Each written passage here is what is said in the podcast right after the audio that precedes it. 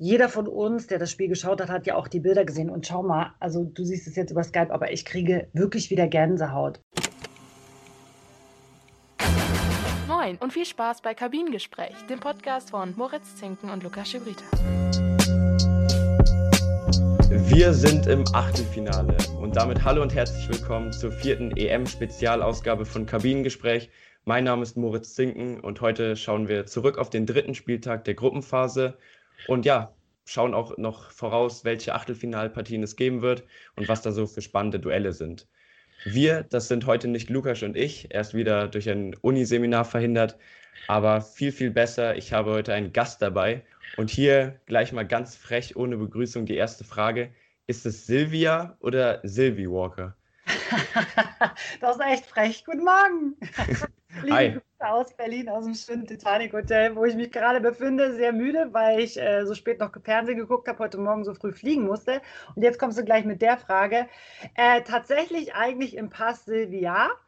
Aber äh, bei mir war es immer so in der Kindheit, wenn meine Mutter mich Silvia gerufen hat, dann wusste ich, es ist irgendwas schiefgelaufen. Ich habe irgendwas falsch gemacht. Seitdem äh, liebe ich es eigentlich mehr, wenn Freunde oder auch äh, Bekannte sagen Silvi, weil dann weiß ich, alles ist gut. okay, damit du jetzt dann auch weißt, dass alles gut ist, nenne ich dich auch Silvi. Ich hatte mich ich hatte mich das einfach nur gefragt, weil äh, in der E-Mail stand dann so Gruß Silvi und dann auf Instagram habe ich immer, oder wenn man dich googelt, kommt Silvia und da dachte ich, okay, habe ich den Fehler gemacht oder? Es bewirrt viele, aber ich hätte so oder so gehört. Also mach dir keine Sorgen. Ich bin auch gespannt, ob wir am Ende des Podcasts dann bei Silvi oder bei Silvia sind. Das werden wir sehen, aber ich gehe jetzt erstmal vom Silvi aus. Sehr gut. Erstmal danke, dass du dir überhaupt Zeit genommen hast. Wie gesagt, früher Flug. War der Flug gut? Ja, der war gut. Außer äh, ich bin mit schönem Wetter losgeflogen, mit 23 Grad in München und kam hier an bei Regenwetter und 16 Grad. Aber alles machbar. Du siehst es ja auch innerhalb eines Fußballspiels kann viel geschehen. Vielleicht öffnet sich ja der Himmel heute noch und die Sonne kommt raus. Das wünschen wir dir auf jeden Fall. Hier in der Eifel, wo ich herkomme, ähm, sieht es aber auch nicht besser aus. Also der Sommer ist wieder weg. Ja, und ich habe mir gestern auch im Übrigen bei München, ich war, hat man ja wahrscheinlich im Fernsehen auch extrem gesehen, ja, ja äh, schon fast unwetterartig äh, das losgegangen kurz vorm Spiel und es hat so der Regen gepeitscht und ich dachte mir, oh oh, ob das gut ist fürs deutsche Spiel und es war nicht einfach für die Jungs dadurch. Ja, darauf werden wir natürlich gleich noch schauen. Erstmal zu deiner Vorstellung, du bist TV- und Eventmoderatorin. Viele werden dich vermutlich noch durch deinen letzten Job bei Sky kennen. Vor ein paar Tagen war deine letzte Sendung. Was sagt die Zukunftsplanung? Ich mache es jetzt mal im Stil des Field Reporters. Wo werden Sie nächste Saison moderieren? Dann mache ich es jetzt mal in Form der Fußballer. Ja, ich kann momentan noch nichts sagen. das habe ich mir schon fast gedacht. Nein, äh, ich werde bald was sagen können, aber du weißt ja selber, wie das auch ist. Wenn eine Vertragsunterschrift noch fehlt, sollte man auch nicht drüber reden. Insofern, ähm, ja, aber ich werde auf jeden Fall dem Fernsehen erhalten bleiben. Sehr schön. Kommen wir zum Rückblick auf den dritten Spieltag der Gruppenphase. Jetzt waren ja die letzten Gruppenspiele, gestern natürlich Gruppe F, der absolute Kracher. Hier jetzt erstmal ein kleines Quickfire an dich. Ähm, ich stelle dir ein paar Fragen zu dem Turnier bisher und du kannst die dann so schnell und kurz wie möglich beantworten. Mhm. Bist du bereit? Bin bereit. Dann, was war denn dein Überraschungsteam bisher? Italien, äh, in Form dessen, dass ich echt äh, noch nicht auf dem Zeiger hatte, was Mancini dort alles bewegt. Und man kann es auch mal grob äh, runterhandeln und sagen, also in Italien hat irgendwie kaum was Form und ähm, so ein richtiges Schema, aber auf einmal die Squadra Azzurra, die spielen richtig. Das ist so toller, ja wirklich richtig ansehnlicher Fußball, der einen mitnimmt, dynamisch. Und du hast, du siehst auch, die haben echt Bock, ne? Und ich glaube, die werden noch viel reisen, sind mein Favorit momentan. Äh, Lukas oder die anderen Zuhörer draußen werden jetzt lachen, weil das habe ich in den letzten Folgen auch schon öfters gesagt. Das war tatsächlich auch mein Tipp äh, in der Tipprunde okay. ähm, vor der EM. Und, Ach, ja, EM aber schon? Warum? Ja, vor der EM. Weil wenn du Mancini siehst, ne, so die Station, äh, die er hinter sich hatte, äh, du merkst halt diese Handschrift von ihm extrem, finde ja. ich. Also es ist echt so, da ist Feuer dahinter. Ja, und dann auch äh, jetzt 29 Spiele äh, ungeschlagen. Ich glaube, seit 10 Spielen ohne Gegentor. Also die Defensive steht und wie du gesagt hast, also eine der ansehnlichsten Fußball-Taktiken ja, oder Spielzüge bisher bei diesem Turnier. Ja, echt spannend. Also bin mal gespannt, auch äh, Frankreich, äh, wie die sich noch weiter schlagen. Und dann Kroatien, so ein bisschen aus meiner familiären Situation heraus, die ja echt nur enttäuscht hatten, aber eben gegen Schottland endlich mal das Kroatien gezeigt haben, was sie wirklich auch in der Vergangenheit waren. Und da bin ich auch noch gespannt. Aber Italien irgendwie, obwohl, kann ich noch was revidieren? Ich dachte ja wirklich, Klar. nach dem Portugal-Spiel äh, ist bei den Deutschen so der Knoten geplatzt. Ne? Also die Euphorie kam wieder auf und du dachtest so, wow, cool, geil, jetzt geht's wieder los. Naja, wir, wir haben ja jetzt noch die Möglichkeit, äh, sind ja Zweiter. Ich musste gestern ja. auch die ganze Zeit rechnen. ich glaube, das ging vielen so. ja. Und dann das Team, was dich am meisten enttäuscht hat bisher? Mm, ja, Kroatien zuvor, also vor diesem Schottland-Spiel und England. Von England hatte ich mehr erwartet. Ist ja dann unser nächster Gegner. Jetzt vielleicht aus Sicht der Deutschen ganz okay und ganz cool. Also es wird ein cooles, gutes Spiel, wenn man das so sagen kann, aber es ist machbar. Aber von England hätte ich eben mehr erwartet. Ja, ich glaube, das geht vielen so. Also besonders die deutschen Fans stört ja eben dann auch, dass Sancho nicht spielt. Äh, mhm. Und generell, also diese junge Offensive, Kane auch gar nicht im Turnier. Ähm, da läuft nicht viel zusammen. Nicht irgendwie. Das ist so, es ist keine Einheit. Ne? So dieses, ja, diese Dynamik, die du sonst von England so gewohnt warst. Nach dem Favoriten muss ich dich dann wahrscheinlich jetzt erstmal nicht fragen oder Italien, Frankreich? Was habe ich da so bei dir rausgehört?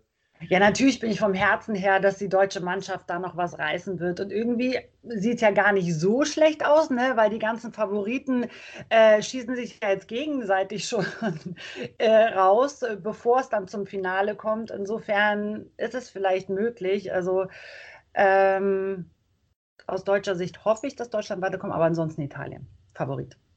Okay. Und dann dein bester Spieler des Turniers bisher?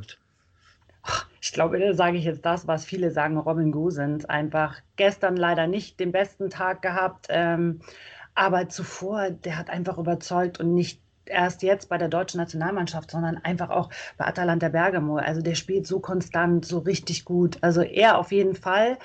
Und äh, auch ein Thomas Müller. Gut, ähm, war jetzt auch, hatte mit Verletzungen zu kämpfen, kam auch gestern wieder rein. Man hat auch gemerkt, wie wichtig der für die Mannschaft ist. Auch als Rückkehrer einfach äh, Radio Müller, wie man immer so schön sagt, den brauchst du einfach. Und ich finde es immer wieder genial, wie der da seine Tore auch zum Teil schießt oder richtig steht. Der weiß, glaube ich, manchmal selber nicht, wie er es macht, aber er macht es halt gut.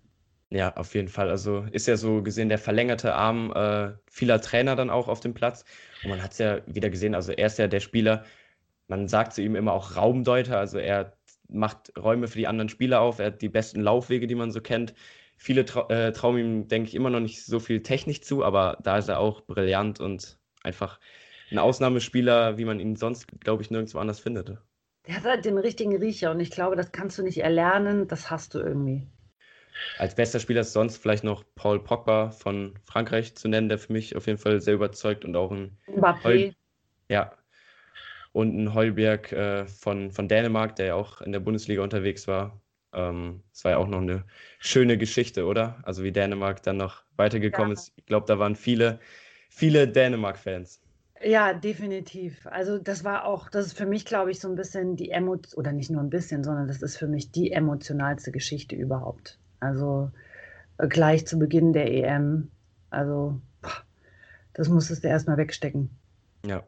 Da jetzt auch mal so eine Frage noch an dich aus ja, sportjournalistischer Sicht.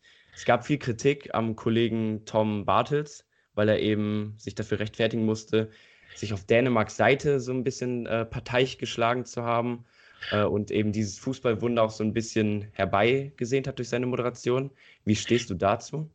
Also da muss ich Tom beiseite stehen und sagen, in diesem Moment, ne, also jeder von uns, der das Spiel geschaut hat, hat ja auch die Bilder gesehen. Und schau mal, also du siehst es jetzt über Skype, aber ich kriege wirklich wieder Gänsehaut, weil in diesem Moment, wie Fußball, der für uns alle wichtig ist, auch gerade zu Zeiten von Corona, war es einfach ein Sport, der uns zusammengehalten hat, wo wir uns so sehr darauf gefreut haben, ne? dass, es, dass du wieder ja, mit Freunden ein Thema hast, was auch Spaß macht. Und dann passiert eben sowas. Und du siehst diese Bilder auf dem Fußballfeld.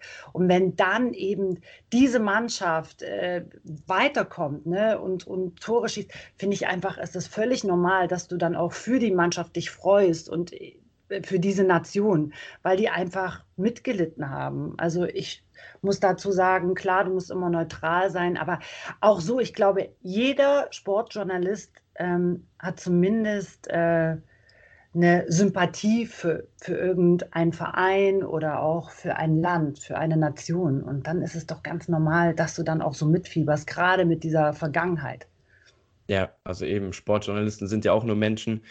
Wenn man da auch an Bela Reti äh, zurückerinnert oder dann auch Kollegen von Magenta TV, die dieses Spiel auch moderieren mussten, ähm, als es eben passiert ist mit Eriksen, da kann man denn nicht einfach sachlich weiter äh, durchmoderieren und dann eben dieser Anforderung gerecht ähm, werden, einfach immer neutral und sachlich zu sein. Da gehören ja viele Gefühle eben dazu.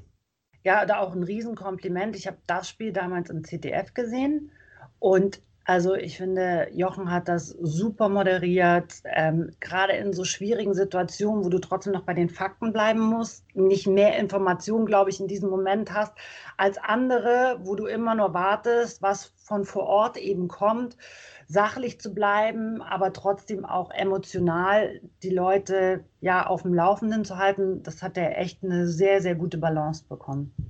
Ja, finde ich auch, auch dann äh, eben nicht zu weit zu gehen und irgendwie ja. zu spekulieren. Weil das ist ja echt eine Gratwanderung, gerade in diesem Fall. Also ich kriege immer noch Gänsehaut, weil ich immer noch die Frau am Spielfeldrand sehe, ne? wie sie von Mitspielern getröstet wird. Und in diesem Moment, wie man ja auch später rausbekommen hat, sie dachte ja, ihr Mann ist also gestorben, wenn man das so sagen kann, ne? so platt runter ja. äh, gesprochen. Und deswegen also Hochachtung für die gesamte Situation, wie die gehandelt wurde. Also ich habe definitiv auch jetzt wieder Gänsehaut und äh, das liegt nicht ja. an dem Wetter von uns beiden, würde ich mal sagen. Nee, weil es sind echt so Geschichten auch eher dann, ich fand das echt schön, dass auch dann so schnell ging mit dem Informationsfluss, dass er sich dann auch sofort aus einem Krankenhaus gemeldet hat, bei seinem Verein mit seiner Mannschaft äh, gesprochen hat und das war halt echt schön für uns als Außenstehende dann auch mitzubekommen. Ja, definitiv die Geschichte des Turniers so viel jetzt erstmal zum allgemeinen Teil rund um die EM und der Rückblick auf die Gruppenphase und das kleine Quickfire an dich. Jetzt geht's in die kurze Unterbrechung und danach reden wir explizit über das Deutschland-Ungarn-Spiel. Bis gleich. Wir sind zurück hier bei Kabinengespräch. Zu Gast ist immer noch Sylvie Walker. Ja, was ein Finish gestern in der Gruppe F. Äh, wie hast du es erlebt? Erstmal unabhängig von Deutschlands Leistung jetzt. Dieses Hin und Her ähm, war aufregend, oder? Ja, richtig. Und beim äh, ersten Gegentor dachte ich schon so, ach na komm, das hatten wir auch schon gegen Portugal, das wird schon. Aber äh, die Minuten liefen, dann habe ich oben immer eingeblendet das Ergebnis des anderen Spiels gesehen. Und als Portugal dann das Tor gemacht hat, dachte ich, ups. Äh, dann habe ich auch erstmal runtergerechnet, weil ich wusste halt vor dem Spiel ist es noch alles drin, von Platz 1 bis Platz 4. Und äh, mit Platz 4 hatte ich in diesem Moment aber äh, so überhaupt nicht gerechnet. Und äh, während des Spiels, es war halt wirklich am Anfang so ein Geduldsspiel, ne, wo du dachtest, komm, deutsche Mannschaft prescht vor, macht irgendwas, tut was. Und am Ende eigentlich eher so ein Nervenspiel weil das war wirklich nichts für schwache Nerven, weil du eben immer im Kopf hattest, oh, wie schaffen wir es jetzt weiter. Außerdem, ich weiß nicht, wie es dir geht, aber das ist ja durch diese Aufstockung auf 24 Mannschaften sehr, sehr komplex. Dann kommen ja noch die vier besten Gruppen Dritten weiter. Ich habe jetzt nicht das Torverhältnis immer im Kopf. Insofern, ich war dann immer so, okay, wenn wir Dritter werden, kommen wir dann überhaupt weiter? Und wie, also ich war sehr verwirrt zwischendrin. Ja, also kann ich auf jeden Fall verstehen. Ich denke mal, das ging vielen so. Ich saß auch zwischendurch die ganze Zeit mit dem Handy da und habe eben dann in der Tabelle geguckt, weil man da natürlich nicht alles so durchrechnet. Ich wusste halt vorher, dass der Gruppendritte in der Deutschlandgruppe weiterkommen wird, weil eben Slowakei äh, und Finnland dieses schlechte Torverhältnis hatten mit nur drei Punkten. Aber ja, äh, ich glaube, die einzige Mannschaft, die durchgehend sicher weiter war, war eben Frankreich. Mhm. Ähm, ja, aber Portugal zwischendurch auch Vierter, dann wieder Erster durch den ersten Elfmeter von Ronaldo. Also das war wirklich ein Hin und Her und im Endeffekt dann auch bitter für Ungarn, muss man mal so sagen. Definitiv. Also die haben, glaube ich, richtig gelitten, weil die haben schon ein gutes Spiel gestern gemacht auch. Und äh, weiß gar nicht, ob man das so, du wirst es mir vielleicht besser sagen können, weil du spielst auch äh, Fußball.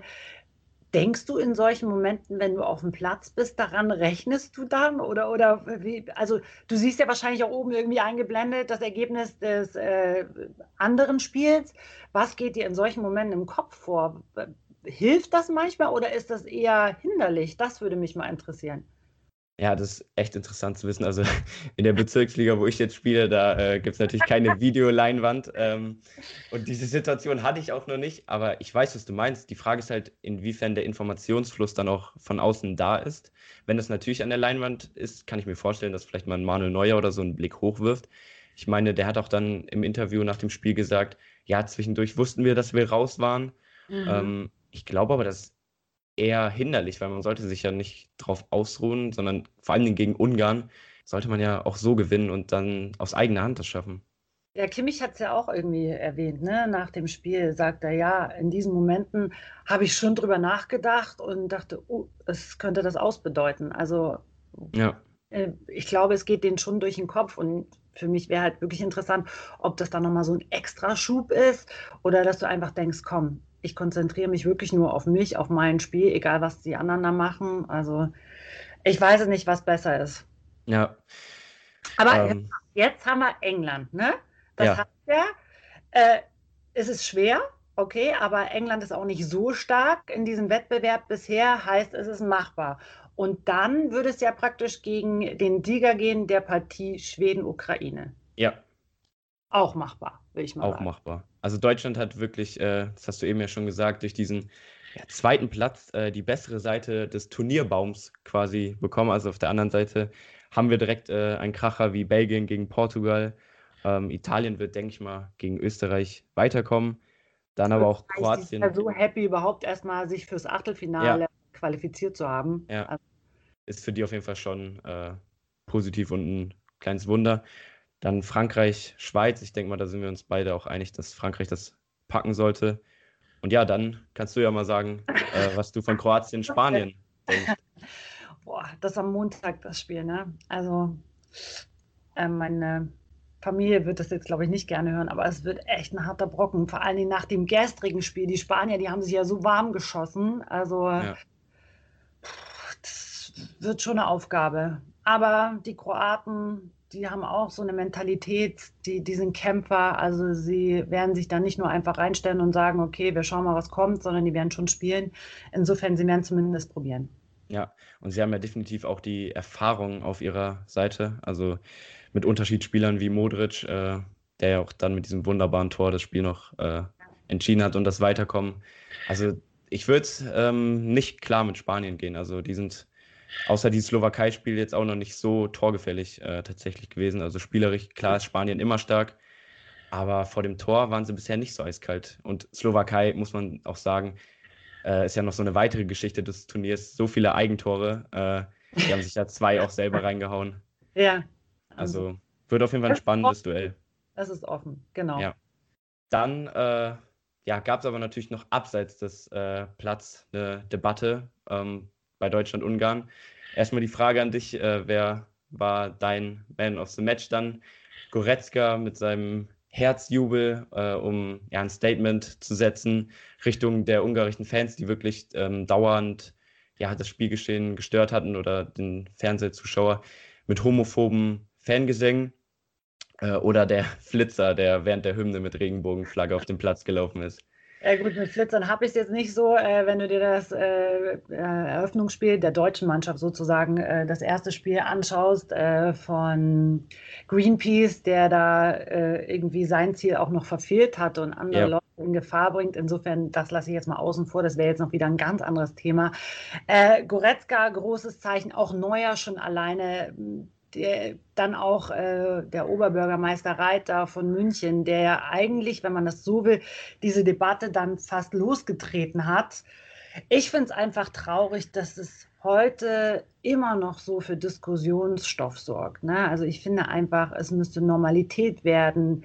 Äh, ja, auch diese Unterschiede immer wieder zu machen. Ich finde das einfach traurig. Also wenn ich meiner Tochter zum Beispiel, der ist das völlig egal, ob du heterosexuell bist, bisexuell oder äh, eine andere Hautfarbe hast. Und das finde ich eben eher traurig, dass es immer wieder zu Diskussionen führt. Und ähm, dann muss man ja dazu sagen, Sport und Politik sollte man trennen, aber in manchen Sachen kannst du es gar nicht trennen. Und das hast du eben auch gestern wieder gesehen. Ne? Dieses Gesetz wurde erlassen von Orban ähm, und ich fand es eigentlich ganz gut, dass ähm, Deutschland da ein Zeichen setzen wollte. Aber die UEFA hat auf der einen Seite ja, wenn man sieht, auf den sozialen Medien immer wieder davon gesprochen, es ist ein Wettbewerb für alle. So, dann kannst du in diesem Moment das Zeichen setzen mit einer Farbe des Stadions, also mit diesen Regenbogenfarben, und du machst es dann nicht. Und klar, dass es dann wieder äh, aufwühlt und Fragen aufwirft. Ich fand es nur schade, weil es immer wieder dann vom rein sportlichen weggeht und auch der Zeitpunkt. Und was ich aber richtig schlimm finde, ist dann eben die ungarischen Fans, die dann immer wieder noch Öl aufs Feuer gießen. Und das hat dort so gar nichts zu suchen. Ja, auf jeden Fall. Also ich also ich sehe das wirklich kritisch mit der UEFA, dass man dann eigentlich auch gegen solche ungarischen Fans ermitteln müsste, weil ja. diese Fangesänge sind einfach da. Ähm, die schwarz gekleideten oder mit den schwarzen T-Shirts, äh, die ungarischen Fans, das sind äh, Hooligans, die man als Neonazis bezeichnen kann. Und das äh, ist auch kein Geheimnis. Die sind auch in Budapest äh, ja, sehr aufgefallen und dann dürfen jetzt hier auch in Deutschland äh, ins Stadion. Und dann kann man das Stadion nicht äh, ja, in Regenfo Regenbogenfarben erleuchten lassen, weil das ja dann ein politisches Statement sei äh, und die UEFA eben neutral bleiben möchte und sich nicht gegen Ungarn stellt. Das ist dann schon sehr fragwürdig. Ja, also ich weiß auch nicht, ob, wie das jetzt noch weitergehen wird, aber wird ja gar nicht mehr weiter behandelt von der UEFA. Wurde nee. ja ein Zeichen drunter gesetzt und das war's, ja. Ähm, ich finde es einfach tragisch und traurig. Wie gesagt, ich will mich da gar nicht wiederholen. Ich fand es dann schön, dass man äh, anderweitig versucht hat, ein Zeichen zu setzen. Reiter hat ja dann auch dieses Windrad beleuchtet oder ähm, es gab ja auch Organisationen, die dann eben Masken in Regenbogenfarben verteilt hat. Aber wie gesagt, traurig ist wirklich, dass das immer noch ein Thema, eine Debatte auslöst und wirklich auch damit diese Leute immer wieder in den Fokus geraten. Und ja du denkst dir so, warum eigentlich? Wenn wir alle gleich sind, braucht nicht immer jemand über diese Person zu reden oder ja. diskutieren. Kann man nichts hinzufügen, würde ich sagen. Gucken wir jetzt auch doch nochmal aufs Sportliche dann gestern Ungarn ja. gegen Deutschland. Ja, was ist deine Meinung da dazu? Warum hat sich Deutschland gegen tiefstehende Ungarn so schwer getan? Also ich glaube, das erste Problem war wirklich das Wetter. Das ist nichts fürs deutsche Spiel. Also da ist dieses Kombinieren einfach gar nicht möglich. Und was mir gestern auch gefehlt hat, war so der Mut. Also Ungarn hat das ganz gut gemacht, ne? die standen einfach gut, aber Deutschland hat keine Räume genutzt. Also es war dann auch so ein, so ein keine Dynamik drin im Spiel. Und das war so traurig. Also Ungarn stand stabil da in der Abwehr, spekulierte ja dann immer wieder auf Konter. Und Deutschland hat einfach äh, die, die Möglichkeiten nicht genutzt, sich nicht bewegt. Das Tempo fehlte da im Umschaltspiel der gegnerischen Mannschaft. Und es war eben auch nicht der Tag von einem Gündogan zum Beispiel. Das war gestern nicht viel, was er da zeigen konnte. Dann auch Kimmich, der da auf der rechten Seite recht aktiv startete, rieb sich ja dann immer an seinem Gegenspieler äh, Fiola kam dann ähm, nicht so wirklich in sein Spiel rein, das, was man von ihm auch erwartet. In der zweiten Halbzeit im Zentrum, ja, weiß nicht, wie du es gesehen hast, aber da konnte er jetzt auch nicht so viel richtige Impulse geben wie sonst immer. Das war halt sehr schade und auch Toni Groß ging eher unter. Ginter zum Beispiel, was mich auch äh, überrascht hat, mit vielen Ballkontakten war er dann sozusagen eher der Flankenschläger. Aber äh, warum eigentlich immer über rechts? Warum kam da nichts über links? Ich weiß nicht, wollte Yogi das so? Ich glaube, das lag tatsächlich an der Taktik der Ungarn. Also wenn man sich das mal angeguckt hat, die haben ja in einem, in einem 5-3-2 gespielt, also es war eine wirklich bombenfeste Fünferkette, deswegen waren Kimmich und Gosens dann außen schon mal ziemlich außen vor. Äh, das Spiel wurde zwar ja, ins Halbfeld äh, außen gelenkt, wo dann eben kein ungarischer Spieler war, weil das Zentrum war durch die drei Spieler ja auch sehr dicht. Deswegen glaube ich, war es komplett egal, wen man in die Mitte gestellt hat. Ob Gündogan, Kimmich oder Groß, das sind ja alle klasse Spieler, aber es war, glaube ich, komplett egal. Die hatten keine wirklichen Möglichkeiten in der Mitte, sich zu entfalten. Und ja, warum Ginter? Ich denke mal, dass äh, er vielleicht als Flanken, also die Flanken waren ja nicht gut. Ich glaube, ich habe gesehen, von seinen äh, sechs Versuchen kam keine an. Mhm. Äh, generell spielt Deutschland ohne Stürmer. In so einem Spiel wären Stoßstürmer sicherlich äh, von Vorteil gewesen. Debatte, ne? Ja. Wir brauchen einfach einen Stoßstürmer. Ja. Das ist ja in Deutschland das große Problem, glaube ich. Und immer wieder kommen wir aufs selbe Thema. Dann, äh, weiß ich nicht, auch mit Sané das erste Mal in diesem Wettbewerb in der Startelf. Es gibt ja immer wieder so viele Diskussionen um ihn. Ne? Also Einstellung, wir wissen es selber, bei Man City auch damals mit Pep Guardiola äh, aneinander gerasselt, weil eben die Einstellung nicht richtig war. Dann auch, weiß ich, wie du es siehst, aber beim FC Bayern wurde ja viel mehr äh, von ihm am Anfang erwartet, als er kam. Was ich gestern gesehen habe, also der hat schon geackert, ist da in viele Zweikämpfe reingegangen, aber so die Durchschlagskraft fehlte. Ne? Der ist ja wirklich ein genialer Spieler, das muss man ja einfach mal festhalten, vom Charakter mal äh, abgesehen. Aber auch diese Momente, die fehlen halt einfach. Und ja. ja ich hatte echt gestern gehofft, weil äh, war überrascht, dass er in der Startelf steht und ähm, nicht Goretzka für Müller. Und dachte halt, ja, vielleicht ist das jetzt so auch der Startschuss für ihn, aber irgendwie auch das war dann gestern nicht sein genialster Tag, sagen wir es mal so. Ich würde sagen, es war sogar sein schlechtes, schlechtestes äh, ja. Länderspiel. Ja, also es Heute auch gelesen im Übrigen. Irgendwo habe ich ja? gelesen, es war das schlechteste Länderspiel von Sané bisher. Ja, dann bin ich ja hier gar nicht so ja. falsch, falsch in der Branche. Aber was sagt Musiala? Der bei den Bayern äh, immer so der Joker ist und dann auch ein richtig guter Joker? Ja, meiner Meinung nach hätte der früher kommen müssen. Also ich habe den Wechsel mit Werner äh, nicht verstanden. Also klar, Deutschland äh, hat das 1-1 gemacht, das heißt, Ungarn hätte kommen müssen. Ist natürlich dann ungünstig in Löws Matchplan, dass dann direkt 60 Sekunden später das Tor für Ungarn fällt, weil so hätte man mit Werner, mit seiner Schnelligkeit ja mehr Räume gehabt, die man bespielen könnte. Aber ja, Musiala, es gibt keinen Spieler, der vielleicht äh, offensiv ähm, ja, mit so einer engen Ballführung äh, so ein Spiel aufwirbeln kann und dann auch eben gegen vielleicht eine müde Verteidigung mittlerweile. Also der hätte schon früher kommen können.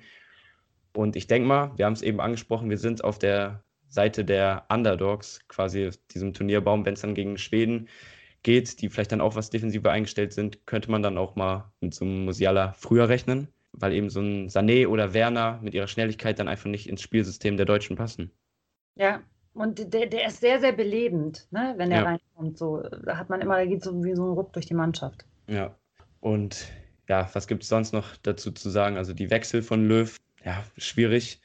Ähm, Havertz, klar, mit seinem Tor, ne? aber konnte eben auch nicht an die Leistung, die wir da gegen Portugal gesehen haben, anknüpfen.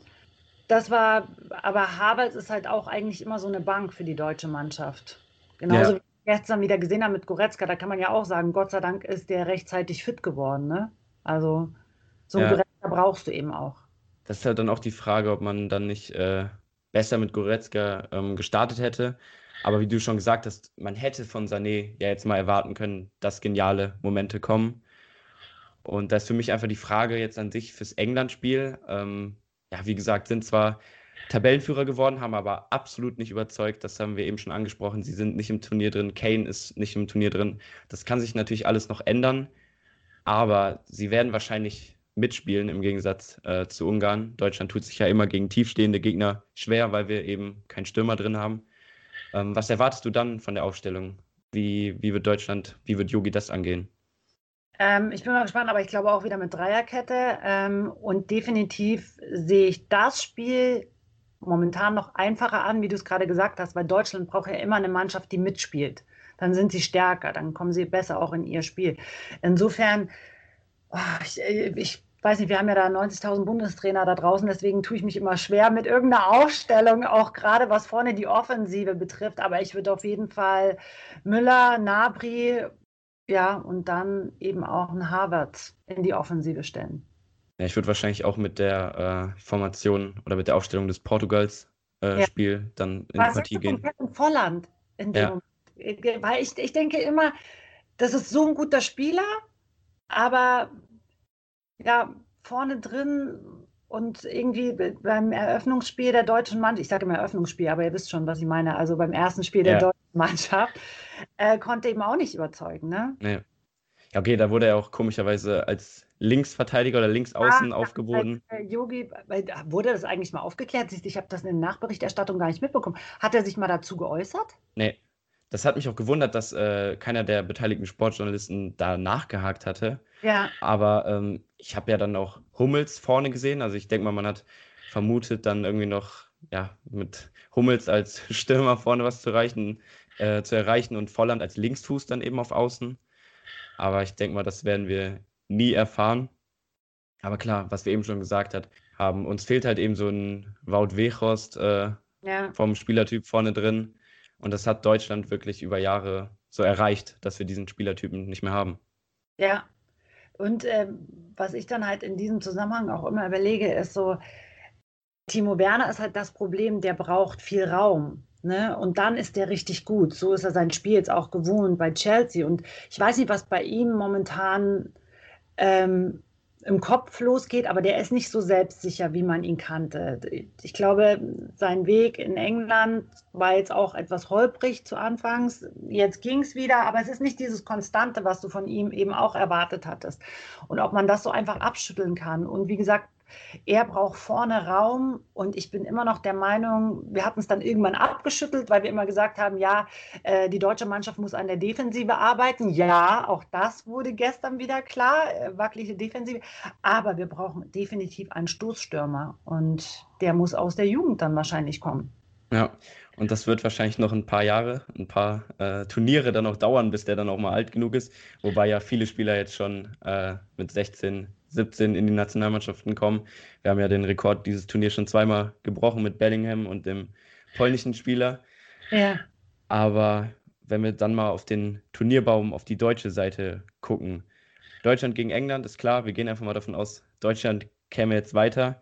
Dann wird es gegen Schweden und Ukraine gehen, gegen einen von den beiden. Äh, auf wen tippst du da? Ja, Schweden. Schweden. Schweden, ja.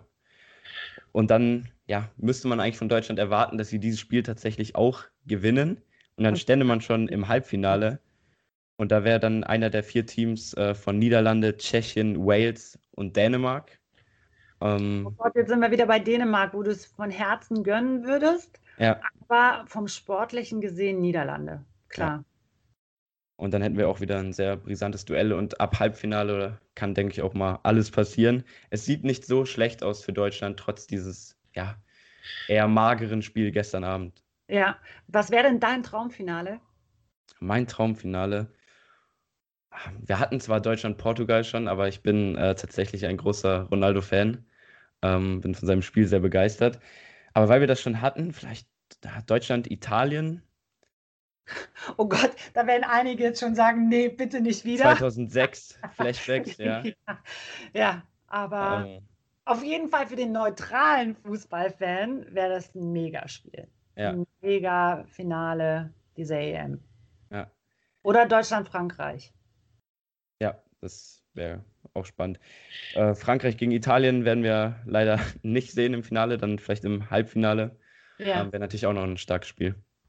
Ja, was mir jetzt gerade noch einfällt in dem Zusammenhang, ich würde halt auch Jogi Löw es nochmal gönnen. Ne? Also ja es waren ja auch jetzt keine leichten Zeiten für ihn, auch vom DFB her. Es ist alles, es war so viel Wirrwarr auch in dieser Vorbereitung drin. Ne? Dann, ob man nach Russland gefragt hat, ob er weitermachen will, dann will er Bedenkzeit, dann macht er weiter. Dann sagen viele, nee, aber der muss jetzt eigentlich schon aufhören, weil wir wollen diese EM gewinnen. Auch in den Vorbereitungen, die Spiele, wenn du die gesehen hast, es wurden ja immer wieder die Rufe lauter, nein, Yogi soll jetzt schon abdanken und es soll der Neue kommen. Ich überlege mir dann, ja, jeder hat ja darüber schon gesprochen, dass es Flick wird rein theoretisch hätte er ja jetzt frei gehabt, ne? Also klar nicht in den Vorbereitungen, aber jetzt fürs Turnier wäre er ja frei gewesen.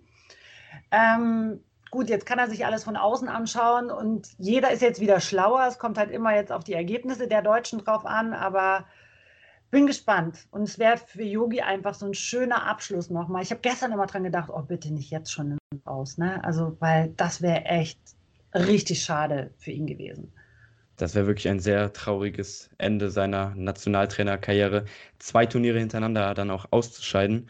Ähm, deswegen schon allein gönnt man es ihm. Ich bin ehrlich, also ich war auch jetzt lange mit ihm auf Kriegsfahrt. Ich habe mir immer gedacht, komm, tu dein Ego mal beiseite. Er ist ja auch ein, als sehr sturer Trainer äh, bekannt, ähm, der auch dann jetzt immer auf seine Taktik pocht. Gegen Portugal war es mal wieder richtig. Ähm, aber ja, er hat uns eben zum Weltmeister gemacht. Und deswegen ist man ihm eigentlich auch auf ewig dankbar und man gönnt es ihm nicht, dass er dann so früh ausscheidet. Aber ja, diese Hürde, die erste Hürde haben wir ja schon mal genommen.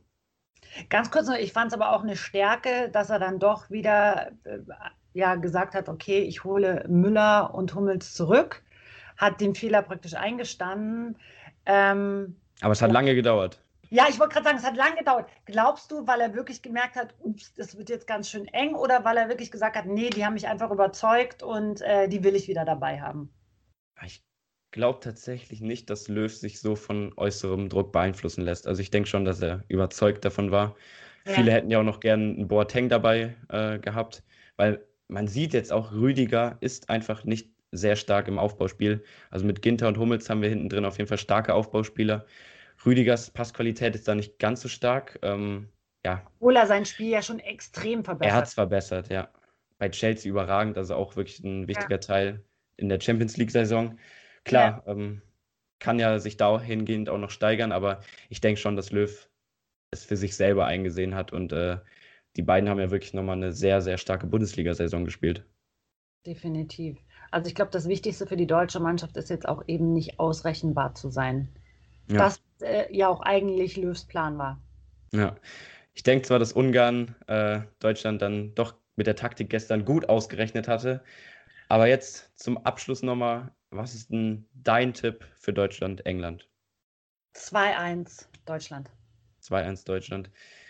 Ich denke auch, dass es knapp werden wird. Deutschland wird es machen. Ich gehe, ähm, ich glaube, es wird sogar Verlängerung geben. Also ich gehe auf ein 1-1 und nach Verlängerung dann 3-1 für Deutschland. Moritz, wie sollen wir das mit unseren Nerven machen, bitte? wir sind doch dann erst im Achtelfinale. ja, ich weiß nicht. Äh, ich kann es mir vorstellen. Ja, also ich bin gespannt. Vielleicht können wir uns so das mit der Verlängerung ein bisschen aufheben für später innerhalb des Turnieres, aber. Damit wir noch frisch sind. Ja, weil äh, du merkst ja dann schon, ne? Also Tempo, da sind wir noch ganz kurz bei einem anderen Thema.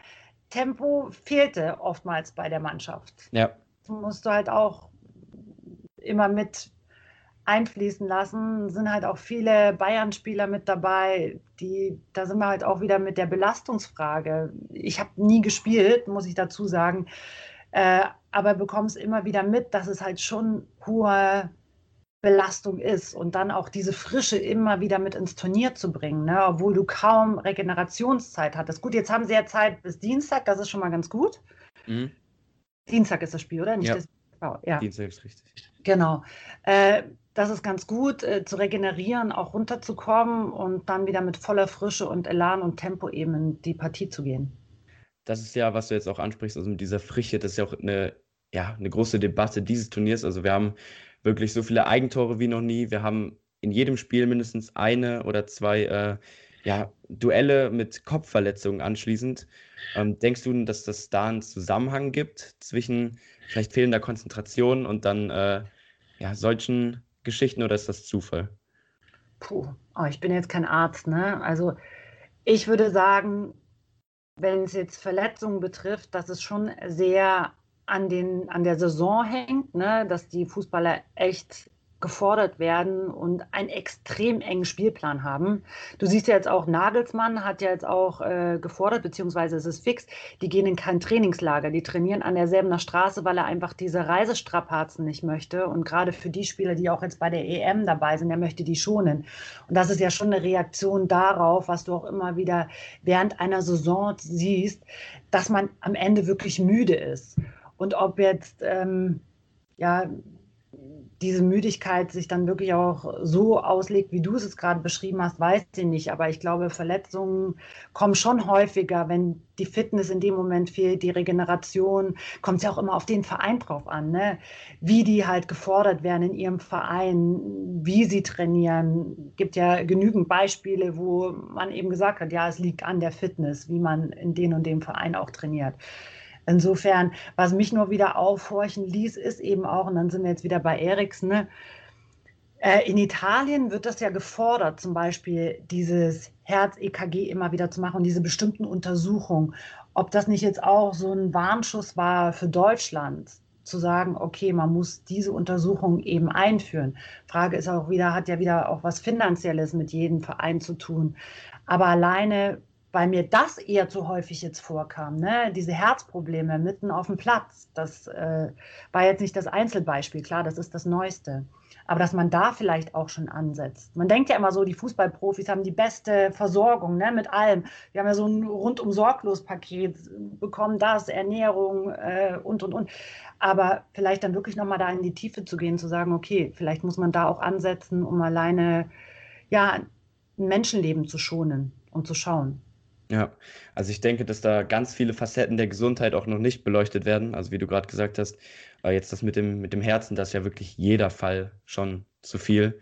Ähm, und ja, generell auch das, ich glaube, das Psychische ähm, wird und mit dem Druck von außen, das wird schon mehr betreut, aber ähm, ja, es gibt eben auch Dinge, die können nicht mit äh, Pillen und Schmerzmitteln gelöst werden. Ja, und irgendwann, wir sind alles nur Menschen, uns passieren Fehler, da wirst du halt auch als Profi sehr schnell unter Druck gesetzt. Ne? Du, du, hast einen gewissen Anspruch an dich selber, dann bist du vielleicht nicht zufrieden. Dann noch die körperliche Belastung. Äh, also ich möchte jetzt hier nichts äh, über reden oder besonders schwierig reden, aber es ist schon, weil viele immer sagen, ja, ja, die spielen ja Fußball und äh, die haben ja das beste Leben, aber es ist schon eine Belastung auch. Ja, definitiv. Ich würde sagen, das äh, sind gute Schlussworte. Ähm, wir sind auf jeden Fall auch beim Silvi geblieben. ja, jetzt, puh, da bin ich glücklich. Du. Ich hoffe, es hat dir Spaß hier äh, bei Kabinengespräch bei mir gemacht. Und ähm, ja, ich würde mal sagen, wir freuen uns auf den Klassiker Deutschland-England. Sehr und hoffe, wir hören uns zumindest dann per WhatsApp wieder, wenn wir im Finale stehen. Ich hoffe es. Sehr gerne. Einige Spiele zu spielen. Aber aus deutscher Sicht, wir drücken natürlich die Daumen und freuen uns auch noch. Jetzt packen wir Spiele bei dieser EM. Ja, jetzt ist auch K.O.-Phase, jetzt kann alles passieren und wir gönnen es Yogi. Definitiv. So ein schöner Abschluss und dann kann Flick sich reinhauen und weiter umstrukturieren. Sehr gut. Dann danke dir, Silvi. Äh, ich wünsche dir noch einen schönen Tag und viel Spaß in Berlin. Danke, Moritz.